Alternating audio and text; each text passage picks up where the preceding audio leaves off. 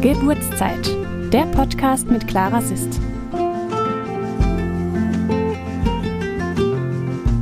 Hallo, ich freue mich, dass du wieder dabei bist.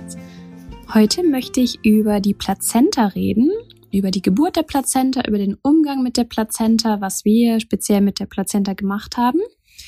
Und ähm, ich habe darüber ganz, ganz viele verschiedene Rückmeldungen und Fragen bekommen, ähm, als ich das Freunden und Bekannten erzählt habe. Dementsprechend dachte ich, das ist eine Podcast-Folge wert, auch wenn sie vielleicht nur kurz wird. Ja, ähm, für mich gehört die Plazenta mit zur Geburt dazu. Also ich sehe das nicht als Nachgeburt oder als das, was halt noch, nachdem das Kind da ist, noch aus ihr rausplumpst, sondern ich sehe das als Teil von Callisto, als das, was ihn ernährt hat während der Schwangerschaft. Ich schätze die Plazenta wahnsinnig. Und ähm, ich habe ja Callisto im Pool geboren und habe dann ähm, die Hebamme gefragt, ob ich im Pool bleiben kann bis zur Plazenta-Geburt, weil ich das Gefühl hatte, das wäre für mich wichtig, die Plazenta auch im Pool zu gebären. Ich sage auch ganz bewusst Plazenta gebären, weil für mich ist das eben eine Geburt nach der Geburt, die noch dazukommt und habe dann von der Hebamme die Erlaubnis bekommen. Callisto hat zwar ein bisschen gefroren und deshalb gejammert, aber sie hat gesagt, solange er keine blauen Lippen hat und nicht zittert, ist es völlig okay. Ähm, kann ich so machen. Die Plazenta wurde 22 Minuten nach Callisto geboren. Und es hat sich ganz interessant angefühlt, weil ich wusste ja gar nicht, wie eine Plazenta sich anfühlt, ob das nochmal wie eine weitere Geburt wird oder nochmal mit Wehen zu tun hat oder nicht. Das, das konnte ich als Erstgebärende überhaupt nicht einschätzen. Und habe dann ähm, die Hebamme gefragt, woran ich denn merke, dass die Plazenta kommt. Sie hat gesagt, ja, das, das wirst du schon spüren. Und ähm, ich habe dann ähm, nach ein paar Minuten gesagt, ich habe irgendwie das Gefühl, ähm, die ist schon da. Aber also, weil, also ich konnte im Wasser nicht sehen, ob sie schon da war, weil ähm, das voller Blut war nach der Geburt. Und die Hebamme hat dann äh, gefragt, ob sie mal tasten darf und hat gesagt, nein, die ähm, Plazenta ist noch nicht draußen, die kommt aber gleich. Und hat mir dann vorgeschlagen, dass ich mal husten kann oder mal leicht schieben kann. Und das habe ich dann gemacht. Und dann kam sie auch direkt raus. Also ähm, das hat sich gar nicht für mich nach einer Geburt im Sinne von einer Kindgeburt angefühlt, sondern das war eher wie so ein weicher Klumpen, den ich aus der aus meiner Joni rausgedrückt habe. Ich sage ähm, ganz bewusst Joni, weil ich das Wort Scheide einfach nicht gerne mag. Es erinnert mich immer an ein Schwert, wo man was reinsteckt. Ähm, genau, also das war irgendwie das Gefühl, als, ähm, als wäre da so was ganz Weiches im, im Eingang meiner Joni, so ein bisschen wie, wie ein aufgequollener Tampon vielleicht am ehesten zu vergleichen, aber deutlich größer und deutlich weicher noch. Also nicht dieses Gefühl von harter Watte, sondern irgendwie so, wirklich wie so ein weicher Klumpen. Und äh, das, das hat auch gar nicht wehgetan, die Plazenta zu gebären. Das ähm, war eher ein lustiges oder interessantes Gefühl. Und ich konnte mir auch dann gar nicht vorstellen, wie groß die Plazenta ist. Erst als die Hebamme dann ähm, sie rausgehoben hat, als ich aufs Sofa umgezogen bin, ähm, habe ich gedacht, wow, das ist ja eigentlich beachtlich groß, das Ding. Und ähm, ich hatte vorher die Anweisung bekommen, dass ich eine Schüssel bereitlegen soll für die Plazenta. Das äh, habe ich dann auch gemacht. Das war so eine ganz schöne ähm, Schüssel, die Christian aus Kärnten mitgenommen hatte. Ähm, da lag dann die Plazenta drin und ähm, war ja noch mit Callisto verbunden und ähm, als die Nabelschnur dann auspulsiert ist, dann ähm, haben wir Callisto von der Plazenta getrennt. Also ich hatte über eine Lotusgeburt nachgedacht, also dass die Plazenta noch ähm, längere Zeit an Callisto dranbleibt. Ich fand das dann aber für uns nicht so praktisch, ähm, dass die Plazenta immer mitkommen muss, dahin, wo Callisto hingeht. Dementsprechend haben wir nach dem Pulsieren, nach dem Auspulsieren dann ähm, die Nabelschnur durchtrennt.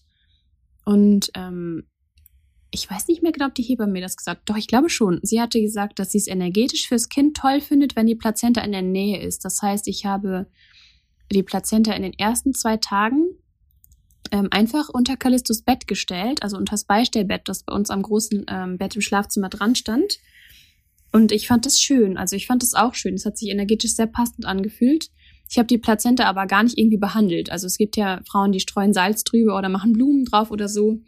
Ähm, damit habe ich mich nicht groß beschäftigt. Ich habe die einfach so, wie sie war, dahingestellt und ähm, fand es auch zu keinem Zeitpunkt eklig. Also das ist ja schon irgendwie wie ein großer Blutklumpen und da schwamm auch natürlich Blut unter der Plazenta drumherum. Also ich habe die jetzt nicht irgendwie noch ausgedrückt vorher oder abgetupft mit einem Handtuch. Die ist einfach so, wie sie war, in die Schüssel reingekommen.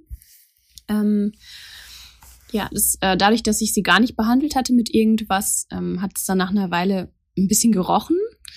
Ähm, und dann habe ich beschlossen, dass ich die Plazenta in den Garten bringe und dort unter einem Baum vergrabe. Das habe ich dann auch gemacht. Für mich hat sich das nicht passend angefühlt, die Plazenta einzufrieren. Es gibt ähm, Familien, die das machen, die dann sagen, die Plazenta, die bleibt bei uns, die ist ähm, Teil von äh, meinem Baby gewesen, die hat mein Baby ernährt, ähm, die kann jetzt in der Tiefkultur bleiben. Das hat sich irgendwie für mich nicht passend angefühlt. Und es gibt auch Familien, die machen ähm, Bilder mit der Plazenta, also malen die Plazenta an und äh, drücken die auf eine Leinwand drauf. Und es gibt alle möglichen Sachen, die man mit der Plazenta machen kann. Ähm, für mich war es am stimmigsten, sie zu begraben. So ein bisschen wie ähm, ja ein geliebtes Haustier oder ähm, ja irgendwas, was einem wichtig ist, dass man so wie einen kleinen Schatz in den, in den Boden einbuddelt. Und das habe ich gemacht. Genau, das hat sich für mich passend angefühlt. Ähm, das ähm, ja, hat auch ähm, Fragen aufgeworfen, viel in meinem Umfeld, wenn ich danach gefragt wurde, aber ich habe das dann genauso erklärt wie jetzt auch. Also das hat sich einfach für mich stimmig angefühlt, deshalb habe ich das so gemacht. Und ähm, tatsächlich hatte ich schon vor der Geburt die Hebamme darauf angesprochen, ob ich einen Teil der Plazenta essen kann, weil ähm, ich das gelesen hatte, dass das, ähm, dass man das machen kann und dass das äh, gut ist ähm, für die Hormone und zur Rückbildung und all sowas. Und ähm, ich habe mich da jetzt nicht wissenschaftlich eingelesen. Es hat sich einfach nur so gut angefühlt, dass ich dachte, ich mache das einfach und hatte sie dann gefragt, ob das möglich ist oder ob ihr das Umstände macht, weil ich gesagt habe, ich weiß nicht, ob ich nach der Geburt in der Lage bin, die Plazenta auseinander zu schnibbeln und äh, mir da einen Smoothie zu mixen. Also ich wollte das nicht pur essen. Ich ähm, war zu dem Zeitpunkt seit 14 Jahren Vegetarier und konnte mir absolut nicht vorstellen, ein Stück rohes Fleisch zu essen. Für mich war das so wie Fleisch irgendwie und ähm, habe dann gesagt, ich kann es mir aber super gut vorstellen in einem Smoothie einfach mit mit Blaubeeren, mit Erdbeeren, mit was auch immer ich dann gerade da habe, ähm, weil dann würde ich, also hatte ich mir vorgestellt, dass ich es dann gar nicht schmecken würde. Und sie war dann auch ganz offen dafür, hat gesagt, ah cool, okay, wie kommst du da drauf? Ja, na natürlich können wir das machen.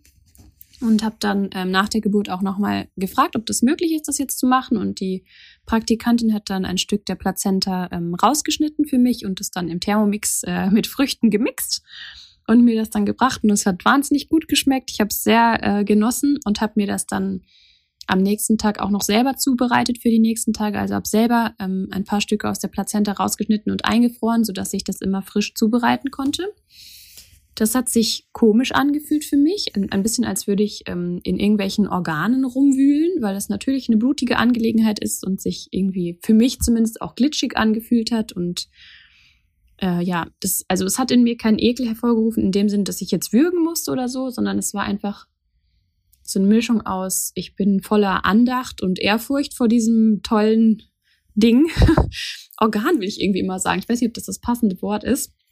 Ich bin äh, wirklich voller Bewunderung und Begeisterung dafür, dass äh, mein Kind so gut ernährt wurde dadurch und dass, dass die ganze Schwangerschaft mit in meinem Bauch war und äh, so toll zur Versorgung beigetragen hat. Und gleichzeitig war es so, so ein Gefühl von, was mache ich hier gerade, dass ich mit dem Messer in diesem, in diesem Ding rumschneide und was davon abmache. Aber es hat sich trotzdem einfach so passend angefühlt, dass ich es trotzdem machen wollte. Und ich habe, ähm, ich glaube, sieben bis sieben Tage nach der Geburt mir jeden Tag ein oder zwei von den Smoothies ähm, gemacht mit eben einem Plazenta-Stückchen drin oder zwei und äh, Früchten. Einfach pur also gefroren in den Mixer reingeworfen und ähm, ja, genauso zerschreddert wie die anderen äh, Obststücke. Das war ähm, für mich eine interessante Erfahrung, dass ich mich dazu irgendwie überwinden muss und gleichzeitig gar nicht überwinden muss. Also es war völlig klar, dass ich das mache und es stand nie zur Debatte, dass ich das jetzt so eklig finde, dass ich es doch nicht mache. Das fand ich ganz interessant, mich dabei zu beobachten. Und ich hatte in den ersten drei Tagen nach der Geburt wirklich fast gar keinen Schlaf, weil Callisto so ein immens großes Saugbedürfnis hatte, dass er andauernd trinken wollte bei mir.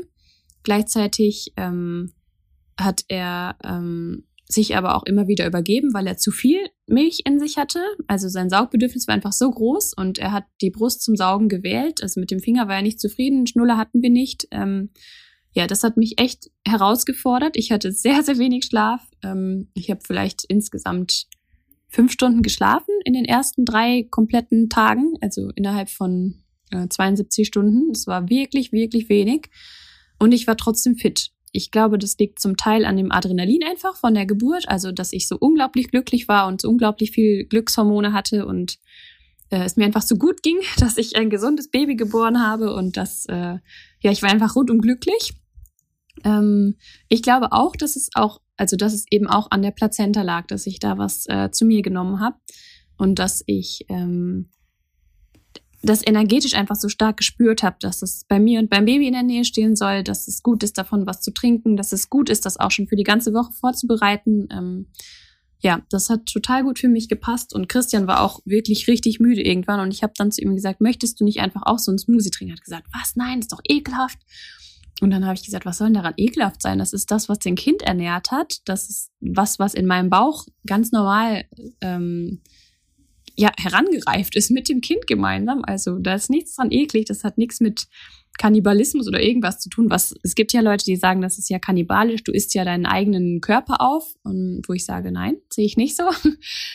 Und er hat dann tatsächlich das auch gemacht, hat sich überwunden und hat dann auch einen Smoothie getrunken. Und ich habe ihm dann noch zwei oder drei gebracht in der Woche nach der Geburt und er hat es dann auch ohne Kommentar getrunken und hat sich auch gut gefühlt dadurch. Also mein Gefühl ist, das äh, war toll so, wie es war. Ich hatte keinerlei Probleme mit dem Wochenfluss, ich hatte keinerlei Probleme mit der Rückbildung an sich. Also meine Gebärmutter hat sich sehr, sehr schnell zurückgebildet, laut äh, Aussage der Nachsorgehebamme. Ähm, ja, ich hatte keine Probleme mit äh, Pipi und Kaki machen, das ging auch alles gut. Das war ähm, ja, also ich, ich weiß natürlich alles gar nicht, ob das auf die Plazenta zurückzuführen ist, aber mein Gefühl hat einfach so stark gesagt, ähm, ich möchte das so machen, ich glaube, dass das wichtig für mich und meinen Körper ist und ich habe da Vertrauen, wenn sich das so richtig anfühlt, dann mache ich das auch und das fand ich ganz, ganz toll, dass ich da so auf mich hören konnte, dass ich auch unterstützt wurde von der Hebamme, dass ähm, die das dann alles für mich vorbereitet hat, ähm, direkt nach der Geburt und dass ich auch mir selber das zugetraut habe, dann selber Stücke abzuschneiden und selber einzufrieren und zu sagen, wenn mein Gefühl mir so klar sagt, ich will das machen, dann mache ich das auch. Und ich lasse mich nicht davon beeinflussen, dass das eklig sein könnte oder dass andere das seltsam finden oder dass es irgendwie schräg ist, was aus seinem eigenen Körper zu essen. Ähm, ich mache das einfach. Ja, also wenn du dich davon irgendwie angesprochen fühlst und denkst, das könnte auch was für dich sein, kann ich dir nur dazu raten, es zu machen. Es schmeckt, also du kannst es nicht aus dem Smoothie herausschmecken. Es gibt auch Frauen, die äh, braten die ganze Plazenta und äh, machen ein riesiges Plazenta-Essen mit der ganzen Familie. Also es gibt wirklich alle Möglichkeiten. Ich habe für mich die gewählt, die sich für mich stimmig angefühlt hat. Äh, ich wollte weder Blut noch irgendwas schmecken. Ich wollte einfach nur, dass diese Plazenta in mir drin ist, um mir zu helfen mit den Hormonen, mit der Körperrückbildung, mit was auch immer das dann macht, dass ich keine Nachwehen habe oder was auch immer. Für mich hat es sich sehr gut angefühlt. Ich war sehr fit dadurch. Ähm, ich hatte das Gefühl, das ist genauso richtig für mich und ähm, ich bin gespannt, was du darüber denkst, wie dich das inspiriert. Ähm, stell mir gern auch Fragen dazu, wenn du welche hast und ich freue mich generell einfach von dir zu lesen oder zu hören. Alles, alles Gute für dich. Bis dann. Ciao.